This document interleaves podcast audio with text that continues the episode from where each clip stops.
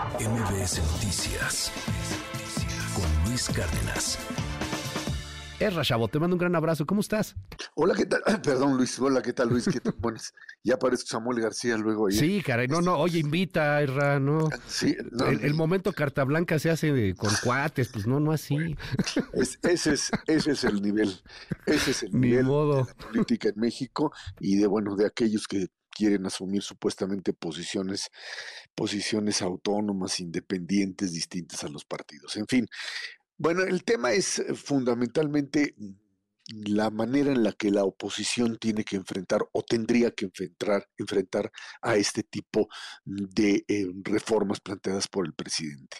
O sea, ya lo platicábamos el lunes cuando decíamos, estamos ante un fenómeno en donde el presidente de la República está fijando la agenda para la propia candidata, Claudia Sheinbaum, está tratando de asegurar en términos políticos lo que sería la continuidad de su forma de eh, gobernar, del proyecto a largo plazo, eh, no, no le permite ni siquiera a Claudia que sea ella la que eh, pues enuncie o presente ante la opinión pública este tipo de reformas bajo el principio de pues meterle lo que le llaman el segundo piso a la cuarta transformación, sino que de una manera muy muy clara empieza a definir lo que para él es no solamente la, mm, eh, digamos, eh, eh, tradición republicana de intentar darle un espacio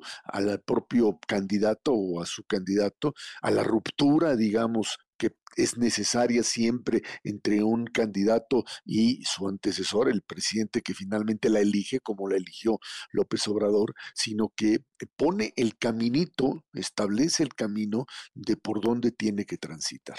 No, no van a pasar, por supuesto, pero como decíamos, la oposición está metida en un problema con ciertas reformas eh, muy populares, como las pensiones, por ejemplo, en donde, bueno, pues le van a decir a ver de dónde la vas a financiar, pero en una de esas va a estar la pasa.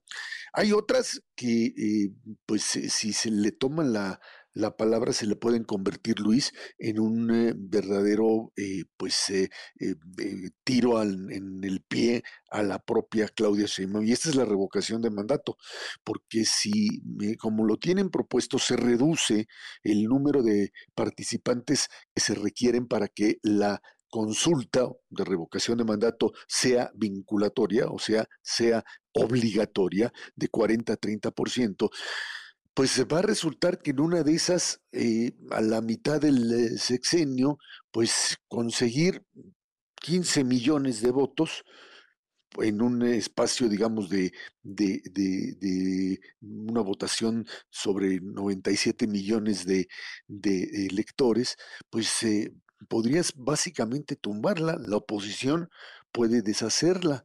Hay que entender que esto se trataba fundamentalmente de una medida que López Obrador trataba de impulsar precisamente confiando en su popularidad y que ya posteriormente lo que iba a suceder era que si llegaba a perder, pues podrían de una forma muy muy clara poder pues echar al siguiente presidente a la mitad del mandato.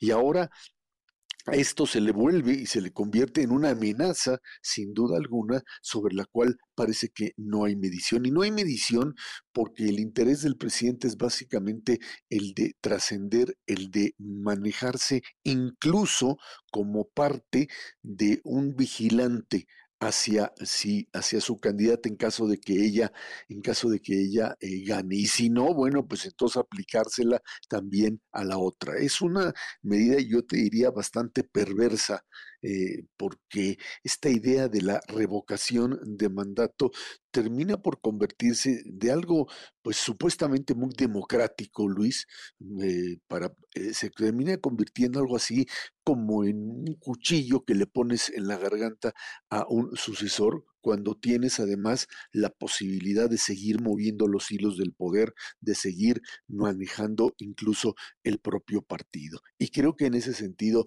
la oposición pues tiene que tomar una posición mucho más clara, mucho más definida en función de un proyecto propio y dejar de estar comentando y de estar, dejar de estar montando en dentro de este tipo de reformas que no son más que el proyecto de continuidad del presidente de la República, Luis. Pues al final le compran el discurso de nueva cuenta, ¿no? Este, y, y siguen en, pues en el juego de la narrativa del presidente pero sería, es un error. Yo me parece que en este caso Xochitl tendría necesariamente que decir, vámonos a otra cosa, empecemos, eh, respondamos que esto no sirve y que, o que no funciona, y vas a otro, pero sigues repitiendo y repitiendo y repitiendo algo que es finalmente la agenda del presidente, ni siquiera la agenda de su candidato. Gracias, como siempre, querido Erra, te mando un abrazo y te seguimos en arroba Gracias, buen día, Luis. MBS Noticias Luis Cárdenas.